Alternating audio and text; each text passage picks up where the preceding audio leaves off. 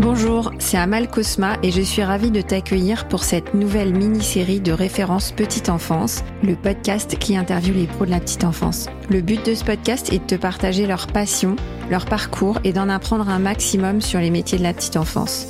Si toi aussi tu aimes ce métier et que tu as envie de le partager avec nous, ce podcast est fait pour toi. Juste avant de démarrer, quelques petits messages. D'abord, je te recommande les deux premières saisons si tu as envie de travailler tes process et ton management. Ensuite, je te demande de me consacrer quelques minutes de ton temps pour déposer une note sur Apple Podcast ou sur Spotify. Comme ça, tu m'aides à valoriser les métiers de la petite enfance en diffusant le podcast. Viens aussi me voir sur LinkedIn pour retrouver les coulisses du podcast. Enfin, j'ai aussi créé une newsletter que tu peux retrouver dans les notes de l'épisode dans laquelle je partage tous mes outils de qualité d'accueil et de qualité de vie au travail parce que l'un ne va pas sans l'autre. Allez, je ne t'embête pas plus et je laisse place à l'interview de mon invité du jour.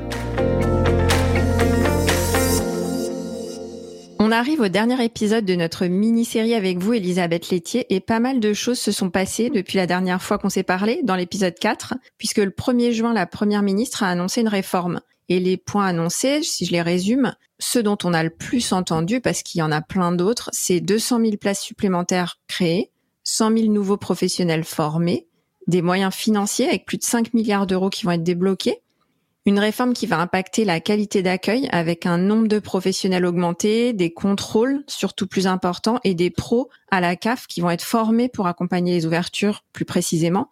Et il y a un volet social avec les crèches à VIP et avec d'autres points comme l'égalité financière entre les modes d'accueil. Alors, qu'est-ce que cette réforme représente pour vous? Est-ce que c'est un aboutissement de votre travail? Un aboutissement, non, parce qu'elle n'est pas terminée. Je veux dire, c'est un premier volet. Hein, la première ministre a, a, dressé un cadre. Effectivement, dans ce que la première ministre a dit, on retrouve des préconisations que j'ai pu faire remonter. Après, je veux dire, ce n'est qu'un volet. Tout ce dont vous venez de parler, euh, c'est quand même essentiellement un volet, j'allais dire nombre, nombre de places, nombre de professionnels, somme financière, bon, extrêmement importante bien sûr, euh, mais il y a tout le volet qualité, qualité de l'accueil, qualité de vie des professionnels au travail, et euh, c'est ce volet euh, sur lequel euh, nous sommes en train de travailler, dont le ministre parlera lorsqu'il va se déplacer à Nancy le vendredi 30 juin. Oui, et il va y avoir plein de chantiers. Il y a un point aussi que vous avez beaucoup porté dans cette réforme, c'est la compétence petite enfance, ce qui avant n'était attribué à personne. Et là, ça y est, on vous a entendu, va être attribué aux maires et aux communes. Oui, euh, jusqu'à présent, et c'est ce qui explique d'ailleurs la multiplicité des gestionnaires, que ce soit euh, des gestionnaires publics, euh, les communes, les intercommunalités, que ce soit des départements, que ce soit des CAF, que ce soit des associations, que ce soit du privé à but lucratif, que ce soit, je veux dire, toutes les assistantes maternelles, hein, indépendantes, crèches femmes, maisons d'assistants maternels, mais tout ceci finalement était sur la base, si je peux dire un petit peu, du, du volontariat, puisque l'accueil de la petite enfance jusqu'à à ce jour où je vous parle, est une compétence facultative. C'est-à-dire qu'on ne peut absolument pas demander à un maire ou à un président de communauté de communes, s'il ne le désire pas, euh, d'ouvrir un certain nombre de, de places d'accueil dans sa commune. Bon, quand cette loi sera votée, effectivement, les élus auront la mission d'être autorité organisatrice, c'est-à-dire de regarder comment se répartir l'accueil de la petite enfance sur leur territoire, de remarquer les endroits euh, où il y a des manques et à ce moment-là de faire en sorte que euh, ces manques euh, soient pourvus. Oui, donc le maire devient un peu l'architecte de la petite enfance et du coup ça va harmoniser peut-être la façon dont c'est traité au niveau national. Il y aura plus d'inégalité entre les différentes villes euh, et communes. Tout le monde sera logé à la même enseigne. Le but de la mise en place de ce service public est de gommer les inégalités, entre autres les inégalités territoriales. C'est une bonne nouvelle, alors qu'avant, ça pouvait passer au premier plan comme au dernier. Donc c'est vraiment l'aboutissement de votre travail sur le service public de la petite enfance. Alors autre point, Certains professionnels ont réagi au fait que le nombre de places a été annoncé au premier plan dans le discours de la première ministre. Qu'est-ce que vous en pensez? Il y a eu des pros qui ont exprimé une sorte de déception, qui ont dit ça y est, on parle encore de quantité avant de parler de qualité. Comment vous répondez à ça? Je, comprends leur réaction. Euh, cette mise en place, cette architecture du service public petite enfance est inclue dans une loi qui s'appelle la loi du plein emploi. Or, pour que euh, nous arrivions au plein emploi en France, il faut donc lever les freins de tout ce qui est euh, retour à l'emploi. Et l'on sait aujourd'hui que le premier frein est la garde du jeune enfant. Donc, euh, il est logique que dans le discours d'une première ministre, elle s'exprime en tout premier lieu en énonçant un nombre de places. Alors, c'est la même chose, hein, un nombre de places à atteindre à terme. Mais encore une fois, je vous le dis, le volet qualité euh, n'est absolument pas gommé. Euh, là, j'y tiens plus que tout, parce que pour moi, la, qualité euh, prime sur euh, le nombre et, elle est indissociable. Si vous n'avez pas assez de professionnels, vous ne pouvez pas avoir un accueil de qualité. C'est pas possible. Mais les annonces sur la qualité, elles vont suivre. Oui, pour vous, la priorité, ça reste la qualité et pas la quantité. En tant que présidente du comité de filière, en tant que rapporteur de, de la concertation de ce service public, je me suis rendu compte et je me rends compte à chaque réunion que j'ai avec des, des représentants euh, des professionnels combien la qualité euh, est importante et combien la qualité de l'accueil est intimement liée à la qualité de vie au travail de ces professionnels. Donc le premier travail, c'est la qualité de vie.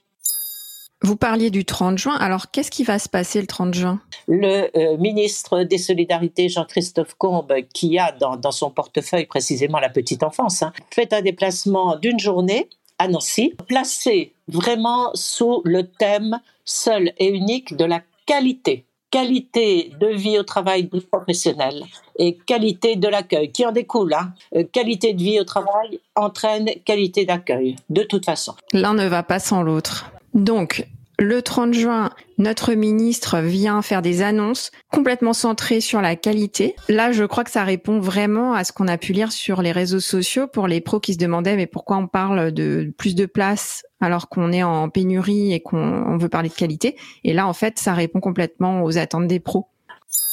Et quand même, c'est pas rien d'avoir la première ministre qui fait cette annonce. Ça représente quoi ça pour vous? Bah, euh, C'est extrêmement important, effectivement, même s'il a été fortement question, comme je vous le disais, euh, de, nombre, hein, puisque c'est la loi plein emploi. Mais c'est important parce que cela prouve que euh, la petite enfance est devenue enfin, enfin, ça fait des années, des années, des années que je le souhaite, un sujet politique et non pas seulement un sujet euh, de femmes, voilà, entre elles, hein, mais un sujet politique qui est porté au plus haut niveau de l'État, puisque euh, le chantier a été lancé officiellement par le président de la République et que la première ministre s'en est emparée. C'est un signe, et les symboles sont forts, hein, euh, voilà, ils existent, donc c'est un signe que euh, ce soit porté par la première ministre. Oui, c'est un signe, c'est un symbole important. La petite enfance est au devant de la scène politique. On est sorti complètement de l'ombre. En vous écoutant, j'ai vraiment l'impression que c'est un tournant historique qui est en train de se passer pour nous dans la petite enfance. Oui, oui, tout à fait. Alors, je, je voudrais vraiment, si vous voulez, que, que celles et ceux qui m'écouteront euh, euh en, soient persuadés, parce que je sais qu'il y a euh, parfois, peut-être même assez souvent, de, de la déception ou, ou, ou des attentes euh, qui, qui ne sont auxquelles euh, on ne répond pas ou on ne répond pas assez vite, etc. Et, et si vous voulez, une sorte peut-être de lassitude qui pourrait s'emparer de, de, des auditeurs et des auditrices, se disant oui, bah, une fois de plus, et puis ça n'ira pas plus loin. Euh, sincèrement, euh, si euh, vraiment les travaux avancent comme ils ont commencé, nous sommes à un réel tournant dans l'accueil de la petite enfance. Il faut s'en saisir que, tout le monde, je veux dire tout le monde travaille, laissant de côté peut-être les rancœurs, peut-être les considérations uniquement politiciennes, laissant de côté des attentes trop trop fortes. Encore une fois que je comprends, hein, j'en ai eu moi-même plein pendant que j'étais élue. Euh, on trouve toujours que ça ne va pas assez vite. Hein. Mais retournons-nous il y a un an en arrière. Il n'y avait pas de comité de filière.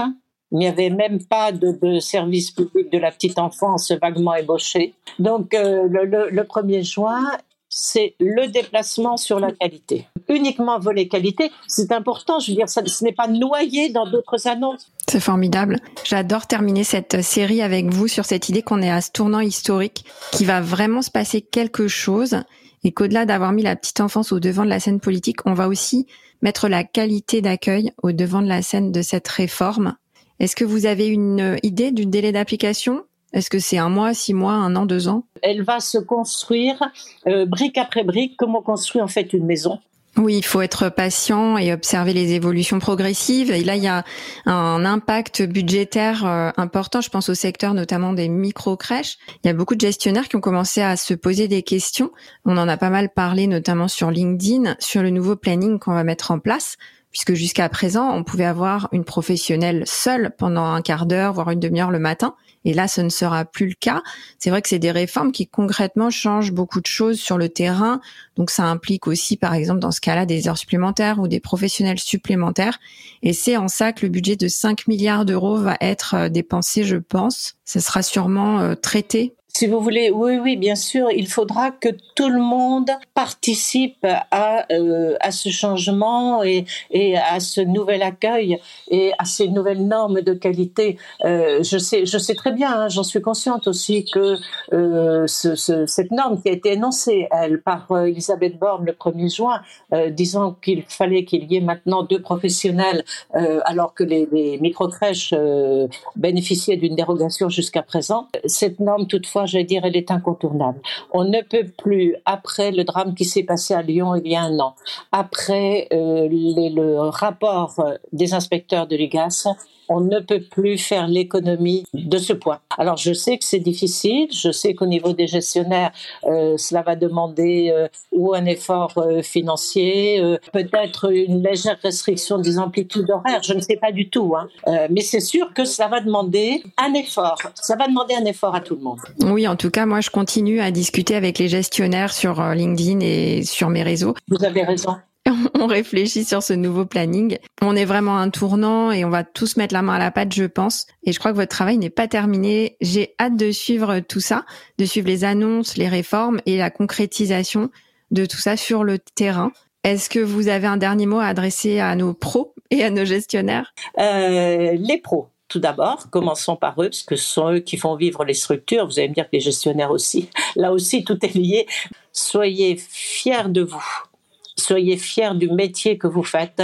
Euh, j'ai un, dans, mon tour de France euh, ultramarin, je suis allée à la Réunion et là j'ai rencontré un assistant maternel, un homme en reconversion, une cinquantaine d'années à peu près, et euh, qui m'a dit que le fait d'être assistant maternel, donc de travailler dans la petite enfance, c'était valorisant pour lui valorisant parce qu'il me dit aux côtés des familles, eh bien, nous participons à l'éveil et à faire en sorte que ce tout petit qui soit là soit euh, les hommes et les femmes de demain.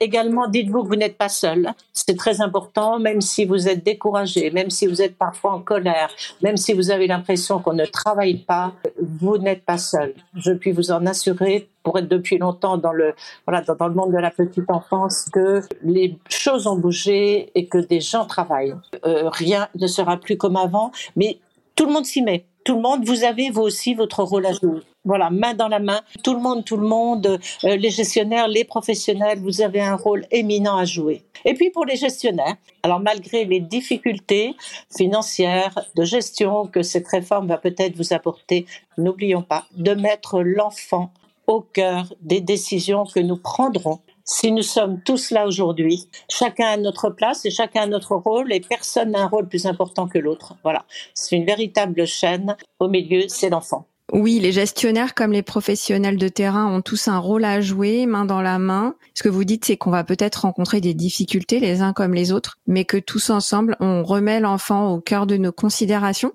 En faisant de la petite enfance, c'est un vrai service à l'enfant. Et ce sera le mot de la fin.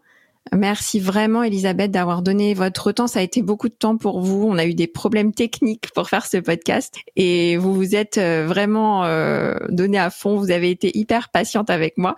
Je sais que les pros de la petite enfance vont être ravis de mieux vous connaître. Vous êtes toujours à l'œuvre, dans l'ombre, à leur service. Si elles veulent vous contacter, je mettrai votre profil euh, LinkedIn dans les notes de l'épisode. Je sais que vous, je sais que vous répondez aux messages.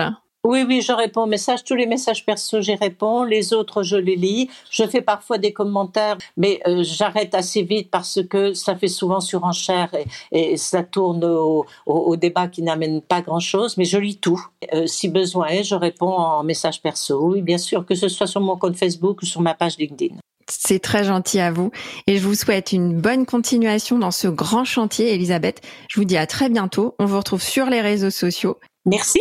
Et peut-être dans une prochaine interview. Oui, merci beaucoup à vous. Allez, au revoir Elisabeth. Au revoir.